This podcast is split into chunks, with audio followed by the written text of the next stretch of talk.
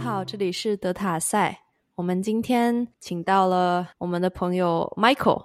李林志。Michael 是 MIT 运筹学的博士生啊、我在社交网络上看到他在疫情期间做了很多啊、传染病学的建模工作，他们组的研究还被登在了《纽约时报》的头条上，觉得非常厉害。啊、我也有很多好奇的地方，所以我们请 Michael 来聊一下这几个月的经历和成果。他把这些经历也写在了他的公众号，叫做“天下酷谈”上面啊、我们会把链接放在这一期播客的简介里面，请大家可以去读一下。Hi Michael，Hi Sophia。Hi，你可以给我们讲一下，就是这个工作是怎么开始的吗？可以。那就我们这个工作一开始的话，其实是这样，因为我们毕竟组里面也不是说啊、呃正常时候会 focus on COVID 或怎么样的。那我的话是因为我我本科的时候，当时候在埃博拉疫情的时候做过一些关于疫情建模的一些东西，当时在英国的时候。那么，但是到了 MIT 以后呢，其实我也没有做很多关于就是疫情建模的事情。所以大概就是在三月初的时候，呃，MIT 那时候大概波士顿刚刚出现了第一例，MIT 就一下子就说明天就关门了，不上课了。关门了以后说所有的 research lab 也不能去，这件事情就闹得非常大。然后当时我们当然也知道，就是现那时候其实意大利那时候已经开始爆发了等一之类的，我也一直有关注，但是当时候还没有就是火没有烧到美国来，所以我们又没有想到就是要去做这个方面的事情。大概就是在 MIT 关门了以后啊，我们就想到就说，哎呀，是不是就是觉得这好像非常严重，就是啊、这个事情，然后觉得可能如果意大利也也有非常大规模的爆发的话，那接下来估计很难很难，这里美国或者说西欧或者怎么样可以幸免，觉得我们可能是要做这个事情。然后当时我就跟导师谈了这个事情，当时跟导师谈了这个事情以后呢，导师说觉得我们也有很多自己的 research 要做，所以没有觉得说当时一定要把手上的 research 放下来去做这个事情。然后我们也觉得也有其他组比我们更专业的组应该要去做这个事情，所以我们就没有去做这个事情。直到大概三月十五号左右，我们发现到那个时候，其实还没有任何一个组，没有很多组站出来说我们如何帮新冠做预测啊，我们做模型啊，我们到那个时候，我们觉得还是没有人站出来的话，那时候我的导师觉得，那要不我们既然也是做了这么多模型，我们也是作为运筹学的人，运筹学的定义本身就是把数学应用到现实场景中，那我们就来做这个事情。所以一开始其实就是一个是一个这么的想法，我们算是完完全全的外行人来从这个角度来看的。其实一个这样的数学模型，它预测的是什么，或者说有什么用呢？在这一个情况之下，我们当时候的想法，主要也是因为我当时候在埃博拉呃疫情模型下做的也是就是所谓的疫情预测模型。那么疫情预测模型主要预测就是你未来会有多少人会被感染和未来多少人会死亡。那么这个模型主要对于就是政府以及各个医院来说的好处是，他们可以如果他们可以大概知道会有多少人感染，或者说在哪些地方会感染数比较高的话，他们可以准备资源，调动资源来进行。啊，来进行做，就像我们看到中国就是举全国之力在调动资源往武汉那里跑一样，呃，就就是这么样一个一个一个决策。那么，所以我当时候就是提出这个这么样一个想法，就说要去做关于这样的一个模型，因为我当时候就是有埃博拉的这个经验。当时候提出来，我说我有这个埃博拉经验，要不我来做这个预测模型。然后导师就说：“那你这样吧，那你三天以后把把把模型给我，好吧？”然后我说：“三天。” 三天，就是因为当时候确实是因为已经到了三月中这个阶阶段，就是我们看到每天都是几千例、几千例，或者说几万例、几万例在往上跳，大家都很急，所以确实在这时候情况下，确实会有时间上巨大的压力，所以就就冒出来这么一个三天内做完，所以我三天内确实就是赶着做啊，就是找找数据、建模型，然后。还把我当时一五年的建埃博拉的模型给翻出来，然后看看这个当中里面有没有我当时做的一些东西可以可以用。做一个这样子的模型是一个比较标准化的过程吗？因为我们看到其实有很多组在在今天这个时间往回看，有各种各样的结果，感觉在研究方法和结论上都有很很多样的做法。基本上的话，就是对，确实是怎么说呢？应该说没有一个完全标准样的一个做法，但是会有一些基础基础啊性的做法。那基础性的做法的话，就是有个叫 SR model，就是就是叫 SR 模型。那么这个基础做法基本上就是把每一个人放在不同的不同的类别里面，比如说你是未受感染，但是是可能受感染人，或者是你是已经受感染的人，或者说你是已经康复的人。这是最简单的，最简单的模型就是 SR 模型，就有这么三个，就是有三组人，然后他通过描述这三组人中不同，呃，比如说我已经被感染的人是如何感染还没有被感染的人，被康复的人是如何从感染的人里面，就是以如以什么速度进行康复等一系列的这种一系列这种东西去建造他的一个。动力模型相当于一个流体的一个流体流体力学的一个模型，其实这是跟物理啊很接近。然后就是有个这么样的一个模型，这应该说是最基础的核心，也是我们现在能看到的很多组应该说的最基础的一个架构，还是基于这个叫 SR 的这个架构。那我们当时候的话也是基于了这个 SR 的架构，但是我们当时候在第一天就是我去找这个数据数据的时候，就发现这个 SR 的 model 不 work。或者说，在新冠这个条件下，并不能直接适用。其中一个很大的有两点。第一点的话是，新冠的病毒的潜伏期非常不稳定。我们当时候听到的就有两天、三天，也有说十四天、二十一天的都有。那对于这种潜伏期非常不稳定的疾病来说的话，这种 S 二的这种模型一般不会太准。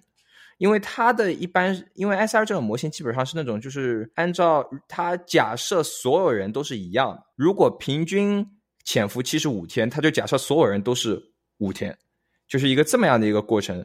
嗯，所以有点像一个偏分方程，对，然后你就把就不一样的导数放进去，这样子。对对对对，它就是一个偏分方程组。那么这个偏分方程组，就我们当时觉得就不太适合，所以我们就是我其实。做这个模型三天下来，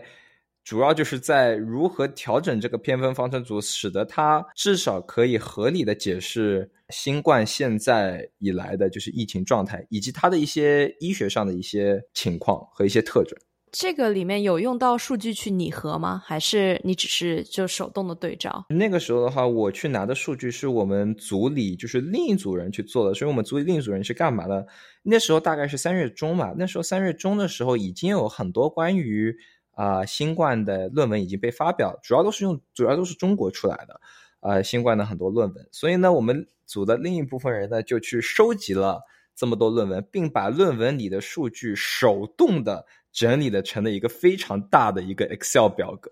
大概有我们整理的大概一百多篇论文数据吧。然后这组里花花上了大量的时间，我再从这个表格里的数据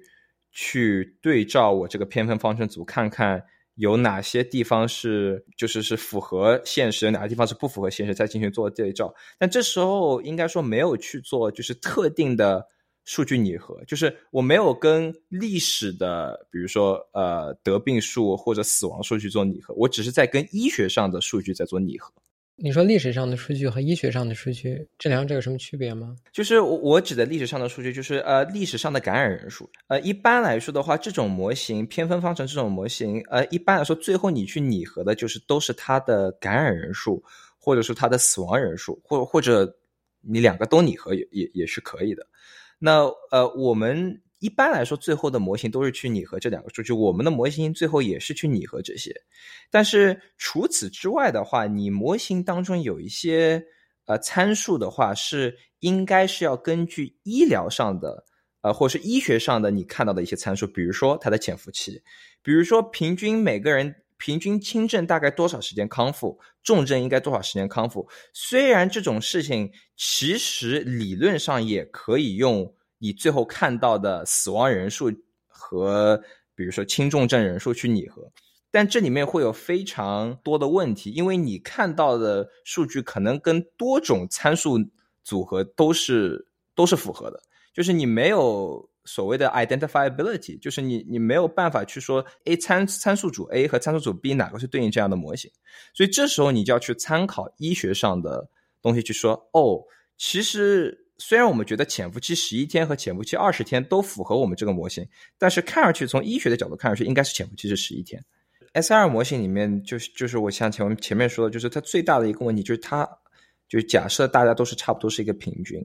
然后其实里面最大问题是就是方差，因为如果方差非常大的话，你会有很多很多人，比如说就像这次新冠里面，你有很多很多人，其实他的潜伏期非常非常的长，或者说康复期非常非常的长。虽然这种人可能比例不是很高，可能只有百分之十、百分之二十，但是因为这这些人对于整个疫情的流流动情况的影响是就是是巨大的，所以如果你没有很好的办法去去拟合这一部分人的话，你就算平均数拟合的好也是没有用的。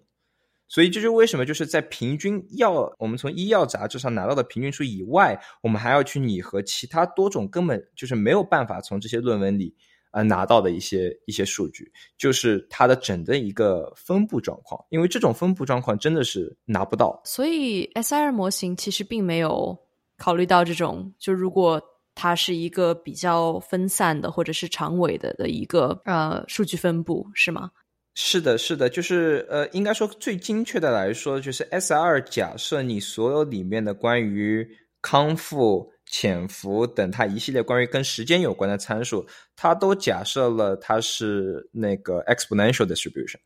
它全部假设都是一一律都是假设 exponential distribution，所以 exponential distribution 只有一个场，只只有一个参数，所以它可以从这个参数倒回推去它的分布。那么 exponential distribution 是一个非常那个 light tail 就是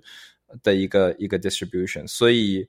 就会导致就是在预测新冠上，就是它相当于就是没有 tail，就是那么这就会有会有非常大的问题。那你是怎么就是让他可以考虑到这样子的？就如果有仓位分布的情况呢？所以我们主要做的有两点。第一点的话，我们做的是把这个参数就是 as a function of t。就是这个参数，我们首先让它以关于时间在进行变动，因为虽然从药代从药理学来说，这个病毒的不管是几个毒株来说，它的平均的潜伏期还是康复期都差不太多啊。这这里要说一点，中国我们在中国和亚洲目前的的发现的。呃，病株和在欧洲和美国发现病株还是有巨大差别，但是总体来说，在欧洲和美国发现的毒株的平均，我们说感染力或者怎么样都是差不多的情况。虽然都是差不多的情况，但是在各地各个时间流行的是哪一个毒株，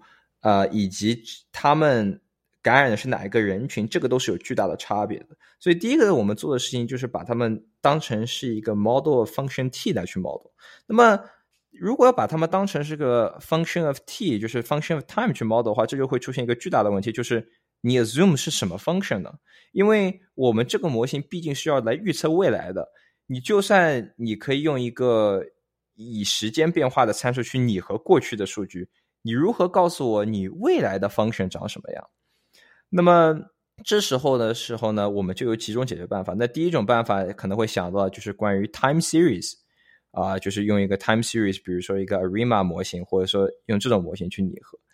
但我们就选择了一种第二种方法，就是我们就选择了就是拿一个我们觉得比较啊 general 的一个 parametric 的一个 function，这里面我们选择了就是 arctangent 啊的一个 function，啊去拟合这里面的某一些参数的一些 general 的一些 behavior。啊，我们为什么是选 arctangent？这个都和我们当时。的偏分方程以及它的它的就是偏分的一些逻辑和它的那个 derivative，就比如说它的它的 derivative 不能炸啊之类的，这一些都有关系。呃，还有一点的话，其实其实最大的关系，我们为什么就是选择了一个说，为什么你们会觉得这个东西长 arctangent 呢？你们有没有理由说这个东西长得像 arctangent，对吧？这个为什么就会长得像 arctangent？因为其实当时候最大的问题就是刚刚疫情开始的时候，根本其实没有多少数，就算是在意大利，我们当时开始做的时候，大概。就十五天的疫情数据和十五天的死亡数据，一个我们当时候的 S R 模型，如果真的大概算，大概就有十个参数，而且这个我们我们算模型里面参数算少的，就是十个参数。三十天的数据去拟合十个参数，这里面还是一个每个参数还是一个偏偏分方程的一个参数，这个完全什么都拟合不出来，应该可以这么说。如果你要在如果你要在顶上再就像如果你要在顶上再加一个 general 的一个 non-parametric 的 function，就肯定就什么东西都拟合不出来。我们当时拟合十个参数都已经很难了，所以我们就是只有应该说是只是退而求其次去做这么一个 parametric 的一个假设，说它这个 function 或者说有些参数呃长得像一个 arctangent function。啊，我们有些参数也选了其他的一些 function 啊之类的，但是就是我们大部分都是选了一种 function 的呃类型，我们觉得是比较合理的一种 function 的长相，但是我们给他们前后都左右都加上了 parameter，然后说就按照这个 parametric form 去拟合。然后我们还有做的第二点就是呃，我们就是特别去考虑了我们在拟合历史数据的时候。我们没有用，比如说一些常用的 metric，比如说 mean square error，就是你你你看一下你历史数据，然后你看一下你拟合出来的，然后你直接 mean square。我们有用这个，但这个只是我们的拟合数据的一部分。我们还去看了呃你拟合出来的 trend，就是我们去把我们加上了一个就是我们叫 trend difference。我们看 t 和 t 减三，t 和 t 减七，t 和 t 减十五，你这十五天。预测的新的 cases 数量和你老的数量是不是一致？因为其实这里面你和这种非常非线性的偏分方程拟合里面有一个非常大的一个问题，就是因为它的潜伏期非常非常大，所以所以导致就是它每天的每天的数据都非常非常的 noisy，现实中的数据也非常非常的 noisy，然后它每个参数 govern 它的长相都是非常的 nonlinear，所以。你需要通过这么样的一个，就是多个呃 loss function，多个 objective 去让它的拟合出来的数据、拟合出来的图的长相真正是 reasonable。你不能只说只是它的 MSE 小就够了，因为你可以想象，比如说一个长得像一个横过来的 S 的一个图和一条穿过这个横过去的 S 的一条直线。其实他们之间的 MSE 是不大的，对，差不了太多的。但是他们，你你绝对不会说那条横的直线是对于那条横的 S 的一个非常好的一个一个 estimate。那所以我们就会用这个去讲。当然，你也可以用，就是 general，你可以用 KL divergence，或者说这种就是呃，就是比较 general 的 probability distribution 的 metric 去去做这些事情。但是我们要去做一个已经一个 highly nonlinear 的一个 function。没有办法再去用这些 KL divergence 这些 metric，因为会当中的 derivative 以及各种东西就是都没有办法计算，就当时候碰到了计算的问题。对，这个其实我觉得很有意思一点，就有两个，一个是你说你们怎么去用什么样的标准去说这是一个好的模型，这一个算是一个多重标准吧。你同时也看 MSE，你也看你的传呃你过去的趋势是不是准确，这个标准是是如何确定的呢？是有。之前的研究来帮你，还是你们需要自己去寻找这样子一个组合？这个是这个是个很有意思的问题，因为因为其实我们当时一开始会觉得这个东西对吧？疫情模型也不是这个都是有几百年的历史，肯定会有之前人做过。对，但之前人几乎翻来覆去，大概就是 MSE。我们也很惊奇，说真的，我们也很惊奇，就是大部分就是在看 MSE，或者说是 MSE 的变种，比如说 MAP 就 percentage。但其实大部分都是直接就是看你每日的预测和每日的呃实际的差别是多少。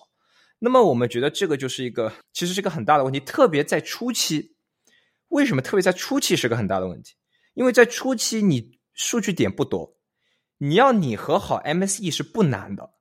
但是你的你的你你那张图长什么样，直接决定了你未来的预测长什么样。那你当时候只有几千例的时候，你要是 curve 差一点点，可能就是我预测三个月后十万个例和我预测三万三个月后一万例的区别。那么这个就会差很多很多，所以就是我们当时也很惊奇。所以这个东西其实到最后我们相当于是自己 came up 的。哎，我们也不是说觉得肯定完全没有人做过，我们估计也没有办法查到所有的 reference。但确实觉，毕竟只有三天。但是确实大部分的 reference 里面。真的里面就是 MSE MSE MSE MSE MSE，对，就是 RMSE MSE，就是类似于这样的 metric，就是这样。然后另外一个问题是你当时说有有计算的问题，就这么复杂的一个方程组，你们是怎么优化的呢？对，这是一个很好的问题，因为我们当时就当时这花了我终于把模型建完了以后，我我我当时心里最紧张的事情就是这这这东西能优化吧？就是这个模型能优化吧？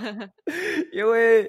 因为这个就是可能大家觉得就是因为特别现在是呃 deep learning，呃觉得就是啊这个不管多 non-linear gradient descent 不记下不就好了？其实这是因为就是其实 neural network 也是还是有很多好的性质可以让它 gradient descent。就像最近几年的研究也有也有开始在讲这个事情，而偏分方程不太一样。偏分方程的整个的 landscape 就是你能想到优化界最恶劣的 landscape，基本上都在那儿。每个有巨多的 local minima，然后每个 local minima 都很糟糕，可能在很远的地方有几个比较好的 global minima，然后就是一个这么样一个一个一个样方程，就是你可以比如说想象一下，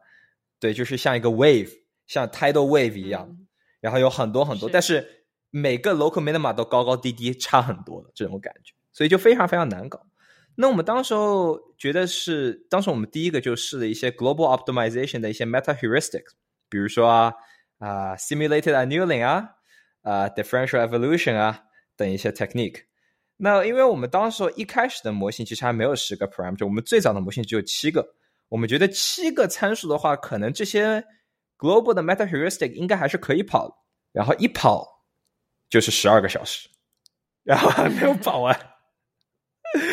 然后我们觉得，哎呀，那那那那不行不行不行，不能用这些 meta heuristic，那怎么办？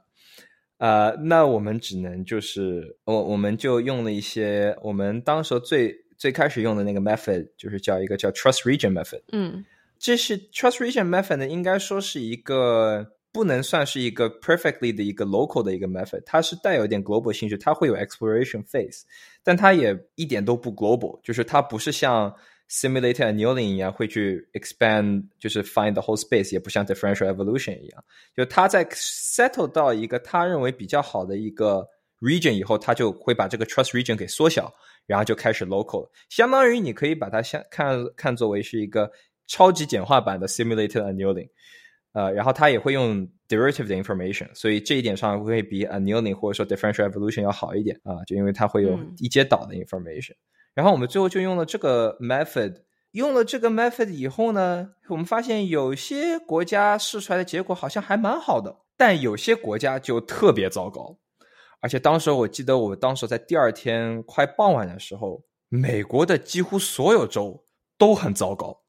拟合出来都很糟糕，都是就是虽然拟合结果本身可能不是很差，但是比如说他会告诉我说，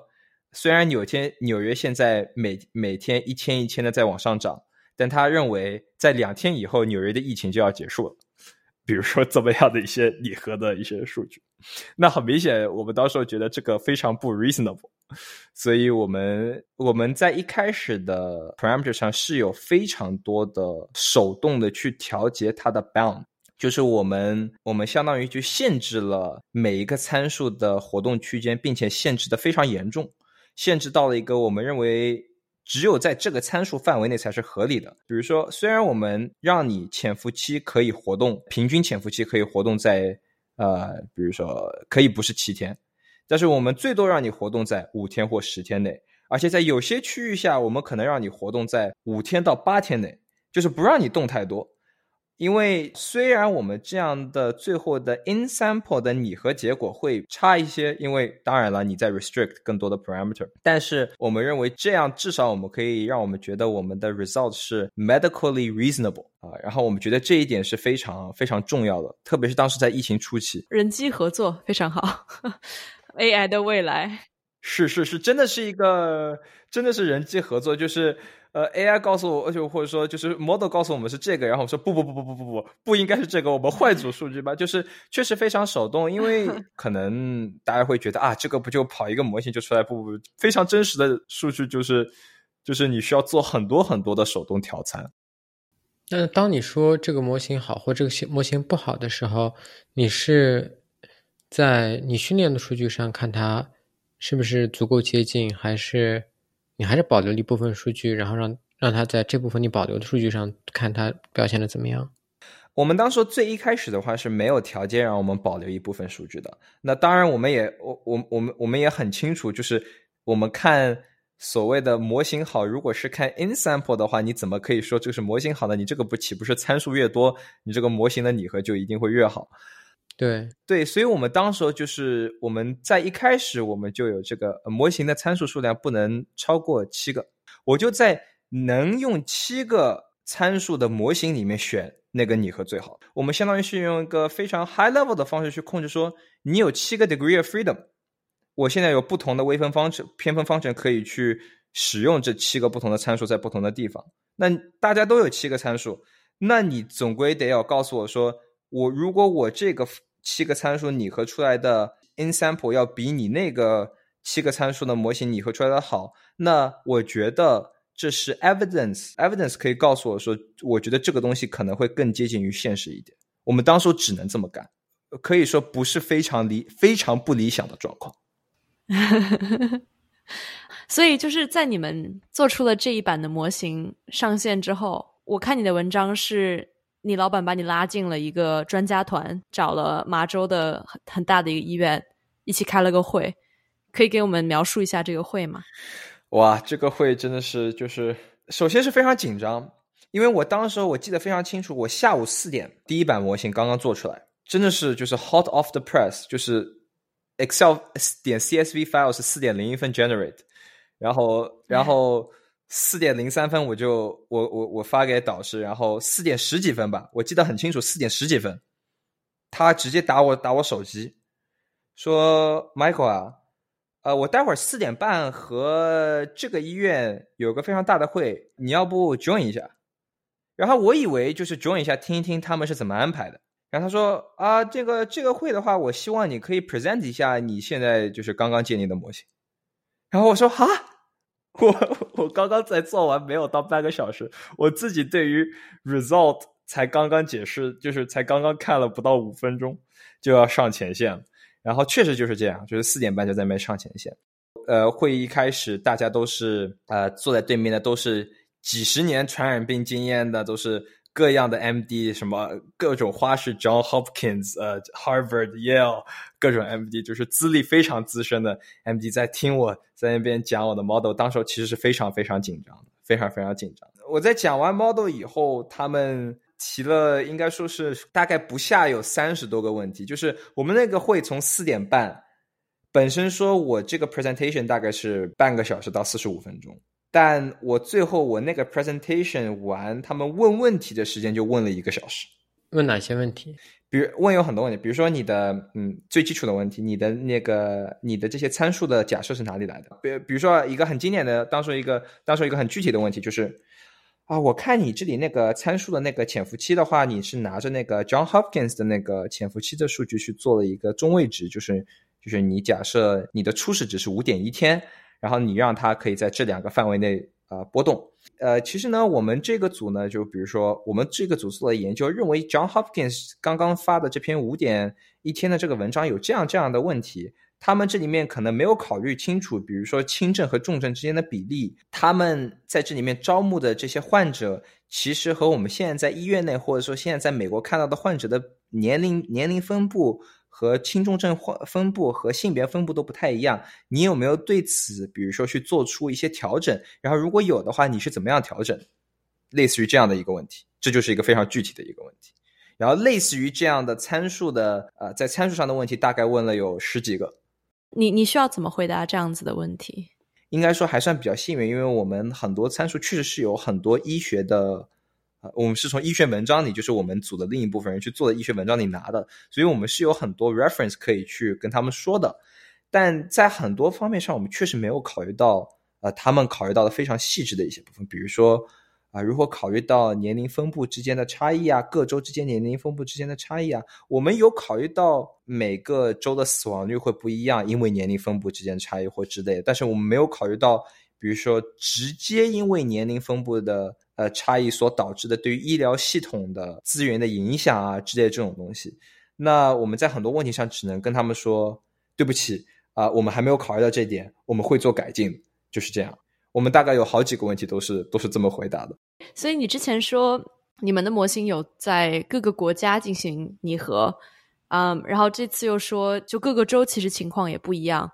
那那是是每一个州会有就单独的模型你去做拟合吗？还是是用一个去去做所有的？这个的话，我们这里对美国应该说是做了一个特殊的一个处理，就是除了美国以外，我们都是在国家层面上做的拟合，然后在美国的层面上，我做的是州以上的拟合。那每个州都要首条吗？嗯，每个州当时候几乎都是首条的，对，所以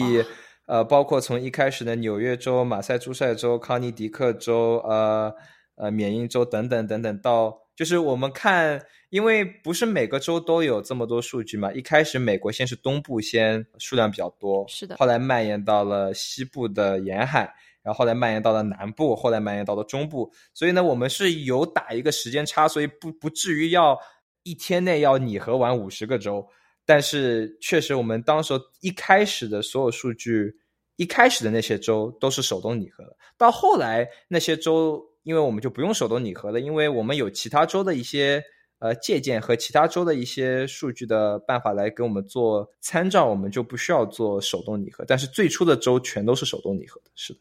这些参数多半般都有些物理意义，对吧？那那你看到每一个州，它最后模型要求你使用不同的参数，从中你会得到什么样的结论？这个确实，这些参数有一些非常很很有意思的一些呃结论可以去分析。比如说，我们当时就觉得。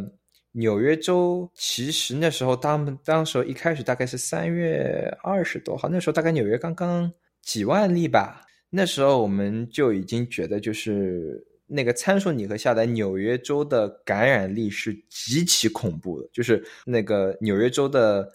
感染力参数，就我们什么叫感染力参数？我我我稍微定义一下，定义就是每一个被感染的人，在在他生病的过程中会感染几个呃几个几个健康人。这样的一个参数，这个参数我们发现纽约州比其他所有州都要高出大概三个方差或四个方差或五个方差。大概大概你记得这个数字吗？大概是六点多，六点多。我们当时第一次拟合出来的时候，我是不相信的，因为我们第一次就都把六这个数字从我们的那个就是那个优化的 bound 里面去掉了。我们说最高值的优化到四，然后后来发现纽约一四根本不 fit。哇。然后到六点几才 fit，然后我们非常的呃 surprise，然后我们觉得我我们的导师还说，嗯，会不会我们的模型有问题？后来发现不是，我们在纽约州上的预测做的非常精准，以至于我们当时候在四月呃三月底啊三月二十几号做的预测，到六月份大概我们的误差只有一两千人，就是感染人数误差只有几千人。几千人这样哇，对，所以就是，但是就是我们当时一开始做出来的时候，没有人相信，我包括我们自己都不相信。大概六点多，我们可以就是，如果这什么概念呢？就是其他州大部分大概都是在二到三，然后纽约是六，就是这样的一个感觉。对，所以我们当时觉得纽约州非非常恐怖。你你还记得六月纽约的总病例吗？六月纽约的总病大概是二十七万还是三十？就三三十万左右，三十万左右。对，然后我们大概只差了大概几几千。你们是唯一一个说三十万的，我认为第二多的好像都会少非常多。对我们，我们我们当时是唯一一个，真的是唯一一个说那个纽约州会有三十万人感染。当时几乎所有其他也没有其他很多组啊，说真的，但是有有做这个模型的组，大概都是说，呃，可能纽约会有几万人吧，就是。十万人以下应该是肯定可以控制得了吧？我们当初是唯一一个组说三十万，为此我们还在你前面提到的那个 meeting 上，我们还有呃医医学专家来问我们说，为什么你觉得啊纽约州比其他州要高这么多？等一系列这样的问题。那三月底还有其他人跟你？就是沟通过关于对对三十万这个数字的怀疑吗？有有有，应该说我们因为当时三月底，我们那时候网站还没有上线，就是我们组的网站还没有上线，所以应该没有很多。等四月初我们网站上线了以后，有有更加多的人来跟我们沟通，觉得呃觉得我们数字不合理。但是三月底的时候的话，我们是首先把我们的说出来的模型发给了一些我们认为是比较嗯。可能会有影响力，在决策层的人可能会比较影响力的那个是那些人。然后，比如说，我们也发给了那个呃 CDC 的一些人，大概就是三月底的时候，当然不是我发了，是我导师发的。然后大概收到有一两封回复，说我们这个是杞人忧天，哇啊，这个是对，觉得不会这么糟糕的，就是你们这个是太 pessimistic 啊，不要这么悲观。啊，纽约州一定不会这么糟糕的。这个大概是三月二十五号、三月二十六号我们收到的回复。天哪！这直到直直到今天，这份 email 据说还在我导师的 pinned email 上。我到时候我准备找一个时间把这份 email 发回回去，reply all。天哪！对，这个这个比较像电影中的情节，对吧？一个科学家去警告政府高层，然后政府高层说：“你这是杞人忧天。”对对，就是我们当时候应该说，应该说真的就是觉得，哇，这真的是就像你说，这真的太像电影电影中里的一样，就是觉得可怕。不会吧？真的他们觉得会没事儿吗？虽然 虽然我们当时候，因为现在我们回过去来看，就是当然是很简单，觉得啊，当然美国现在都已经八百万例了，你说是不是？这就是就就完全不一样了。就是但当时候确实除了纽约州以外。美国没有多少例，就算是纽约州也不过几万例，而且当时候有中国这个觉得在几万例就可以控制住的这么一个前期的一个一个 example，在他们不觉得会有几百万例，他们觉得这个完全是我们在夸张，因为特别是一个很难理解的一个事情，就是疫情这个东西是完全完全是 exponential。不是说你增长一点点，就比如说你的感染、你的病毒感染力强一点点，你的数量乘以二或加五千；你的感染力强一点点，就是乘以二、乘以二、乘以十、乘以十、乘以十，就这样。就是呃，比如说三种差不多的感染力，可能你的结果是五万、五十万或五百万。然后这个对于其实对于决策层来说，包括对于我们来说，都是一个很难接受的一个结果，觉得。啊，怎么才差了这么一点点就可以差这么多？但确实，疫情就是一个这么一个非常非常 exponential 的一个东西。人类不是很能理解指数级别的增长。是人总是觉得今天两万，每天增加一千，那个大大概到下个月大概就是，就算是增每天增加一千，那到下个月也不过就是五六万人。所以我到我到我告诉他，我们告诉他们到下个月会有二十万人的时候，他们说不不不不不不，你这个预测肯定错了。我有点好奇啊，就是你觉得就别的模型这么乐观的原因是什么？我觉得其实很大一部分一点是他们很多，特别是最早的那些模型，就是没有像我们去对于模型本身去做这么多的研究。嗯，就是就像我前面说的，就是我们把模型的进行一些调参啊，把模型的一些东西用时间上去拟合，就是做一个 function of t 啊。嗯，然后去看看这个模型里面的假设到底背后的假设是什么，以及是不是和新冠是不是符合。我被导师要求三天内做出来的这个模型，其他组估计跟我们情况也差不多，也不会好太多。也大家都是在非常短时间内做出来的一个模型。那么这时候就很容易会觉得，就说我们要不先拿一个以前用过的，并且以前被证明过是 successful 是成功的模型，先拿来用一下。而 S R 的，如果你不做任何改动的话，当时在最初的疫情下，你如果你去做拟合的话，拟合出来就会是一个非常乐观的一个模型。为什么？因为看不到所谓意义上是看不到悲观的理由。而为什么我们当时为什么 S R 模型作为一个成功的模型却没有办却这么乐观呢？是因为当时候绝大多数的西方国家，包括美国。其实已经有很多很多很多潜伏的感染者存在，嗯，但是并没有被检测出来。但是在最基础的 S R 模型里面，他们是假设你一旦被感染，就会被检测，所以这是一个巨大的一个假设的差别，嗯。那么这个巨大的假设差别就严重影响到你模型认为现在你整个社会里总共被感染的人数有多少。那么这个当然也就影响到你会对未来的判断的趋势。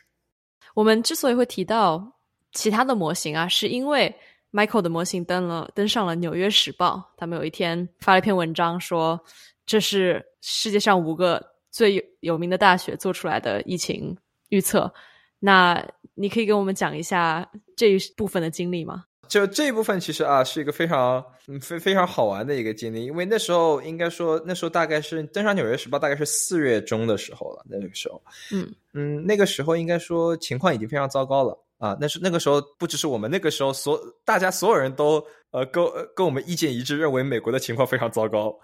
那时候应该说我们已经在这个时间上 work 了很长很长时间，大家都很累，可能大家都很烦躁吧，觉得都 work 了这么长时间，也没有，就是觉得我们都这么 work 了，怎么美国还这么糟糕？虽然其实跟我们没有任何关系，你说是不是？其实跟我们没有任何关系，因为我们又没有办法直接影响到呃美国的，但是会有这么一个感觉，觉得就是自己或做了做这么多努力，是不是是不是没有用？然后就是在这么一个时刻，突然有一天，导师跟我们说。你们要不 check 一下 New York Times？他们说什么？然后我们看了 New York Times five coronavirus models，等等等等等等等等，MIT model，这个 model 是我们的吗？然后导说是啊是啊，我们登我们 model 登上《纽约时报》头条，然后我说哇，对，然后所有人一下子就很开心，呃，对，就应该说是我们当时候至少是一剂强心针。从模型的角度来说的话，当时我们这五个模型有呃，如果没记错的话，是帝国理工的、东北大学的、我们的、呃，Columbia 的，还有我还有一个我还有一个我想不起来了，Hopkins 吧？啊，Hopkins 对，Hopkins 的对，呃，这五个大学的模型，然后我们当时我打开就发现，我们这五个模型根本就是在讲述五个不同的故事。对啊，对，所以非常非常呃，结果不一样，也也也确实，当时候可能会说让我们觉得比较惊奇，因为确实我们那时候可能到那个时候为止都太都比较埋头在干自己的事情，没有去看，没有去太过于关注别人的预测模型长什么样，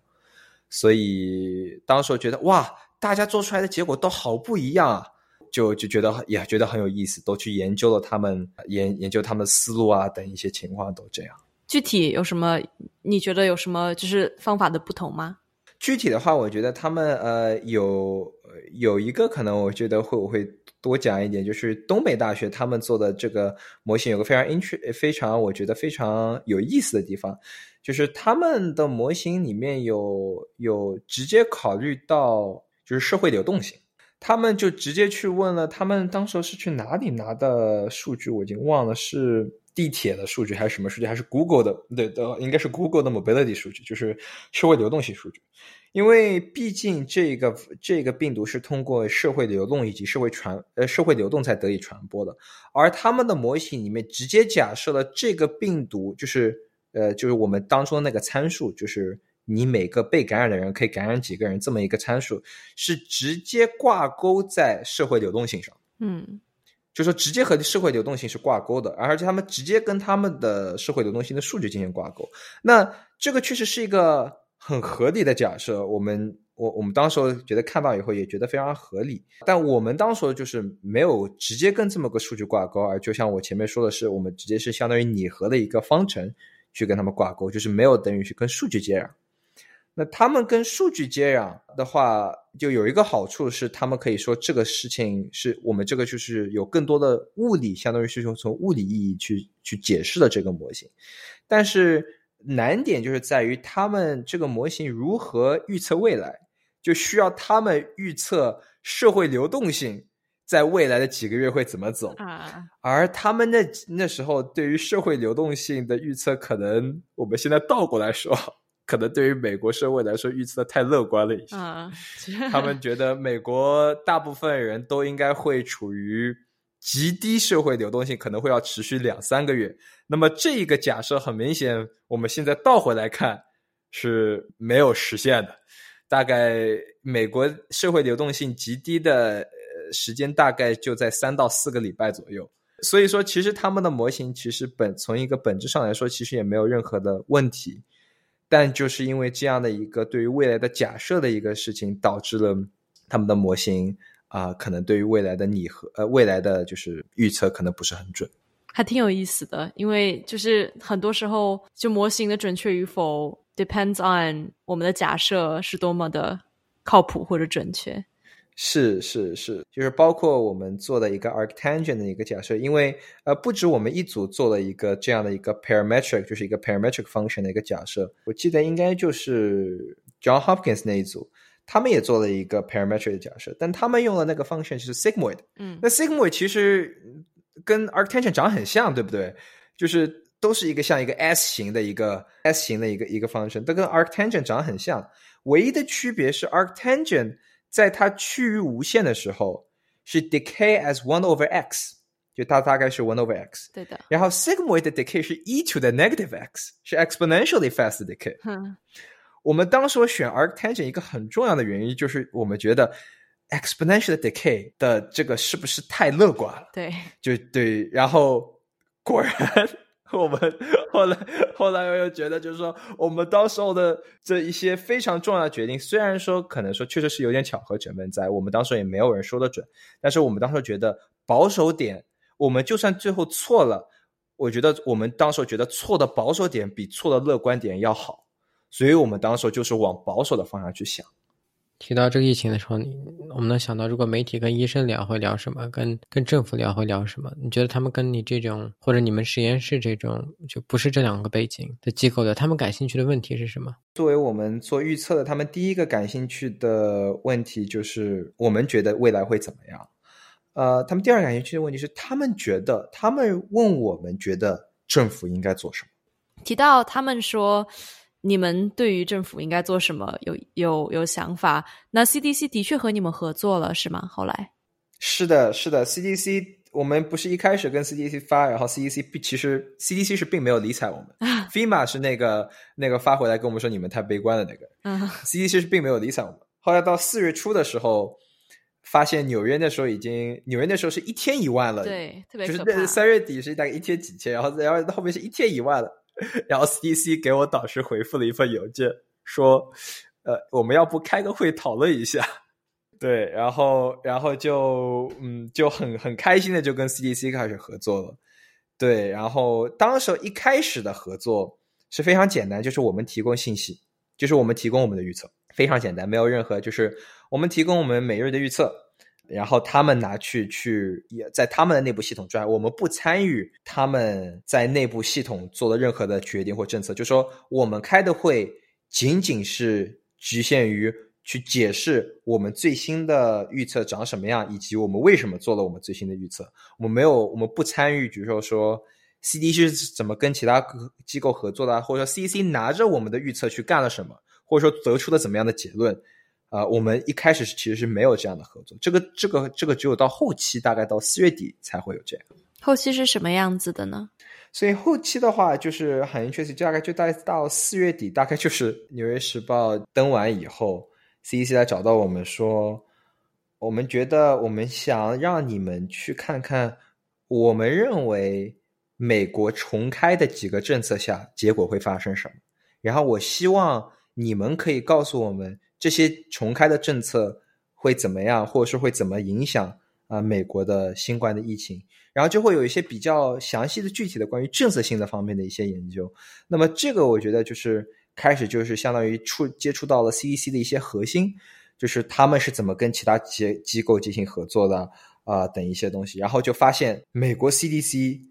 一点权利都没有，那 太惨了。真的是一点权利都没有。就是比如说我们做出来说，我们觉得呃，我们告诉 CDC，比如说我们假设随便说个说吧，我们觉得呃 Georgia 不应该重开。嗯，我们说 Georgia 重开的话，可能那 cases 会暴涨。我们当时真的就是跟 CDC 这么做，的确也发生了。呀，的确确实发生了，对吧？是吧？然后 CDC 呢，CDC 也非常相信，因为也不是我们呃，这这要说清楚，不是我们一组人在做这样的预测，也有好几组其他的人在做这样的预测。我们大部分对于 Georgia 这个事情上，我们做的是非常非常罕见的做出的一致的预测是，如果 Georgia 重开的话，会很糟糕。这是我们所有人都做出了一样的预测。嗯那 CDC 就是好，我们知道了，我们开始要跟 NIH 联系，嗯，就相当于是美国的卫生局，对，然后要跟 Georgia 的地方卫生局联系啊，我们开始要找州长，要找 Georgia 的州长。呃，州长说他很忙，没时间接我们电话。哎，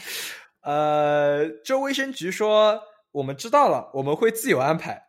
然后 CEC，然后我们是说，那你们 CEC 能不能，比如说，就是出台一个，比如说 guideline 啊，或者说什么说，就是至少可以有个政策性导向啊，说什么？然后他们说啊，可能不太行，就是我们不能推出一个只对于一些针对一些州的一些政策性导向，因为这样的话，可能政治上的话，可能不太好，我们也没有这样大的权利或者怎么样。然后我就很惊奇，就是作为一个在疫情当中被推在第一线的一个这样的一个机构，却其实说到底没有任何权利去做他们想要做的事情去影响他们的政策，以至于州长真的就是据我所知，Georgia 的州长就是至少在和我们做这个呃短短的几周的做这个政策的预测下，就是没有听取 CDC 的任何意见，嗯。就是完全没有听取，就是应该说联邦 CDC 的任何意见，在他们州内的 CDC 和州内的卫生局，呃，又和联邦的 CDC 和联邦的卫生局之间的沟通又极其糟糕，然后就发现 CDC 其实一点权利都没有，就是没有办法调配物资，没有办法调配医护人员，可以告诉大家请戴口罩，但是没有办法强制执行，也没有办法都没有办法在医院里强制执行，也没有办法跟医院说哪种治疗方案最好，因为那个其实是 FDA 管的，也不是他管的，他只能建议，他不能批准。那如果 CDC 建议了，FDA 不批准，那 CDC 不是白建议了吗？所以当时候在几周情况下，确实有出现过这样的情况，就是当时 Georgia 执意要重开，那 CEC 就说，那我们我们要准备好，可能会有大量的 surge。那么大量的 surge 的时候，他们认为大量的 surge 可能还是以轻症会比较多。那如果是轻症比较多的话，那他们觉得是有一种就是类胰岛胰岛激素的话，是对轻症可能会比较比较有用。嗯他们想快速通过，然后这样的话至少可以控制住疫情。是然后 FDA 说啊，这个在我们审批状态中，估计两三个月吧。然后 CEC 说，我们正在跟 FDA 协商，让他们可以快一点审批。就是你这么听着，是不是很很很心酸？就是 CEC 其实一点权利都没有。是，我觉得这个体现了这个体制的失败吧，还挺难过的。是是是是。嗯，那你就就我们我其实想问的问题，还有就数据科学对于这种政治决策的影响有多大？感觉我们现在非常的 cynical。呃，我觉得的话，我们我们至少在，就像呃，我其实前面就是提到，我们我们不是一开始跟那个麻省的那个非常大的那个医院开的会嘛，是，然后后来我们做了好几版，跟他们进行了改进以后，呃，他们是用的，OK，并且就是因为他们用了我们这么一个悲观的这么样的一个模型，导致他们在四月底最高峰的时候，他们呃就新建病床呃满员率不到百分之五十。很棒。并且他们是那个州里面唯一一个医院没有出现呼吸机短缺的，嗯，所以我觉得，呃，数据科学对于决策影响还是非常大的。就是，但是这里面有个非常大的一个 asterisk，就是得要有人听。嗯我们那个医院就是非常听，就是说啊，你们觉得要买呼吸机，我们就去买呼吸机；你们觉得要买三百个呼吸机，我们就去买三百个呼吸机，就这样。嗯，对对，然后后来发现三百个呼吸机只需要用到两百个，他们还很开心。是啊，呃，但我觉得这里面的主要的难点还是在于如何让决策者如何让决策者意识到这个数据科学的影影响力是有多大。因为其实这里面在这种现实条件下，最大的一个问题就是，你跟决策者说，你要是现在不买一千个呼吸机的话，接下来死的人会很多很多。对，但是决策者会告诉你说：“你怎么知道呢？”就是你，你并不知道，就是因为永远在一个决策过程中，你是不知道那个 counterfactual，你是不知道你没有做那个事情会发生什么。所以在这个条件下，要想要去一个想要去就是 convince 呃一个一一个决策者的话，其实需要付出非常大的努力，因为你没有办法直接意义上的告诉决策者说，如果这样会发生什么？如果那样会发生什么？嗯，对，因为到最后来也都是 if。对，因为没有办法去制造 counterfactual，所以决策者可能会觉得说，还是按照我所知道的，或者说我所认为的来，因为我不知道你们的数学数据科学是怎么用的。他们特别害怕在这么样一个关键时刻用了一个新的东西，因为他们要是不用新的东西，他们一定不会 fail。但他如果用了这个新的东西，他们去做了一个相当于一个 active 的这个样的一个 decision。嗯然后结果发现我们的模型错了，那他们就要去付出非常大的在一个政治上的一个责任。这可能是我们觉得对于就是数据科学上对于决策层来说最大的一个问题，就是如何要使用的一个最大的一个问题。嗯，就是如何要准备好足够就令人信服的数据，可以让可以说服他们这是一个值得的决策。你们中途还有跟医生就是要数据是吗？是是为什么呢？然后这个过程是什么样的？对我们中途跟要数据的话，其实是我们组里面的另一个比较大的一个项目，就是是做什么呢？就是做你的死亡率预测。因为当时候在四月中的时候，就就就已经是有一个非常大的一个问题，特别在纽约的一些医院有一些非常大的问题，是病床不够。嗯，病床不够了，那就需要决定谁可以待在病床上，谁可以待在 ICU 病床上，谁可以谁不能待在 ICU 病。那么这时候考虑的方向是什么？是你的死亡率有多高？要是你的既定死亡率是非常非常高的话，对不起，你要把那个病床空出来。这个很残忍，但是没有办法，因为那个时候你把稍微比较轻的人放上那个病床，至少还有救他的机会。如果你已经没有救的机会，或者说死亡率的可能性非常高的话，就重症的话，就是必须就就只能拉下来。那么这当然是一个非常没有人想去做这个事情，但是当时在呃意大利啊等一些医院都是到了不得不做这个事情的结果。那么你需要去做一个死亡的预测，医生当然会有自己的自己的想法啊，这个人是重症，这个人是轻症。但这次新冠的，嗯，怎么说呢？就是各种症状非常复杂，也非常不明啊。有些人内部大出血了，有些人肾脏衰竭了，有些人心脏不行啊，就就而且是很突然的会。会发生这种事情，很难去做一个预测，就医生也很烦恼，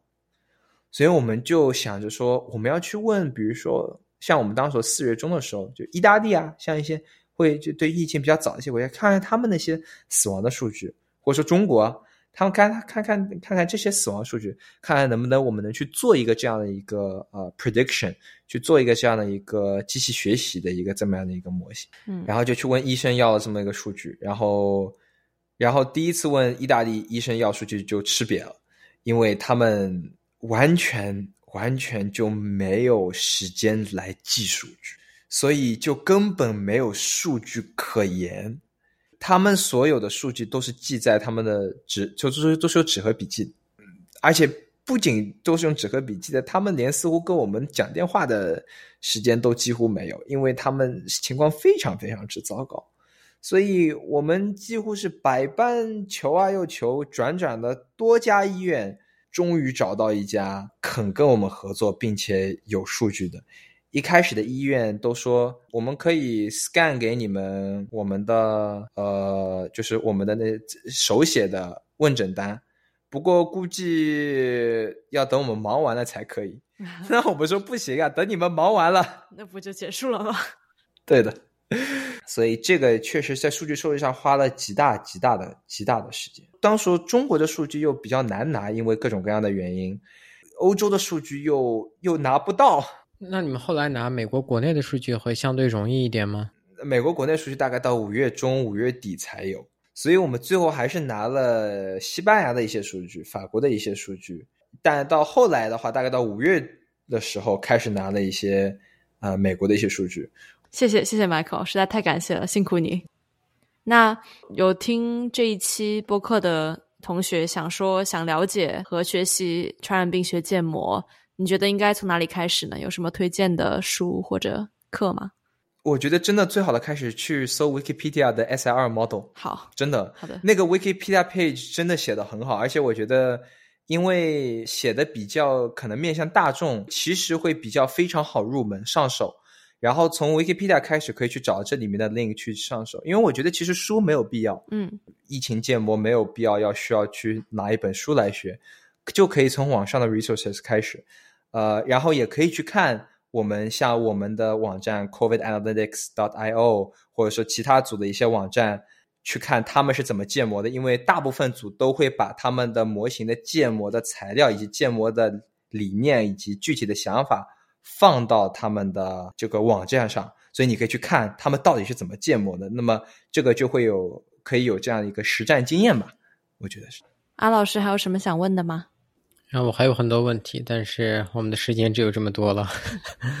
在非常谢谢 Michael 今天参与我们录这期节目。感谢感谢感谢，谢谢邀请，真的谢谢邀请。拜拜拜。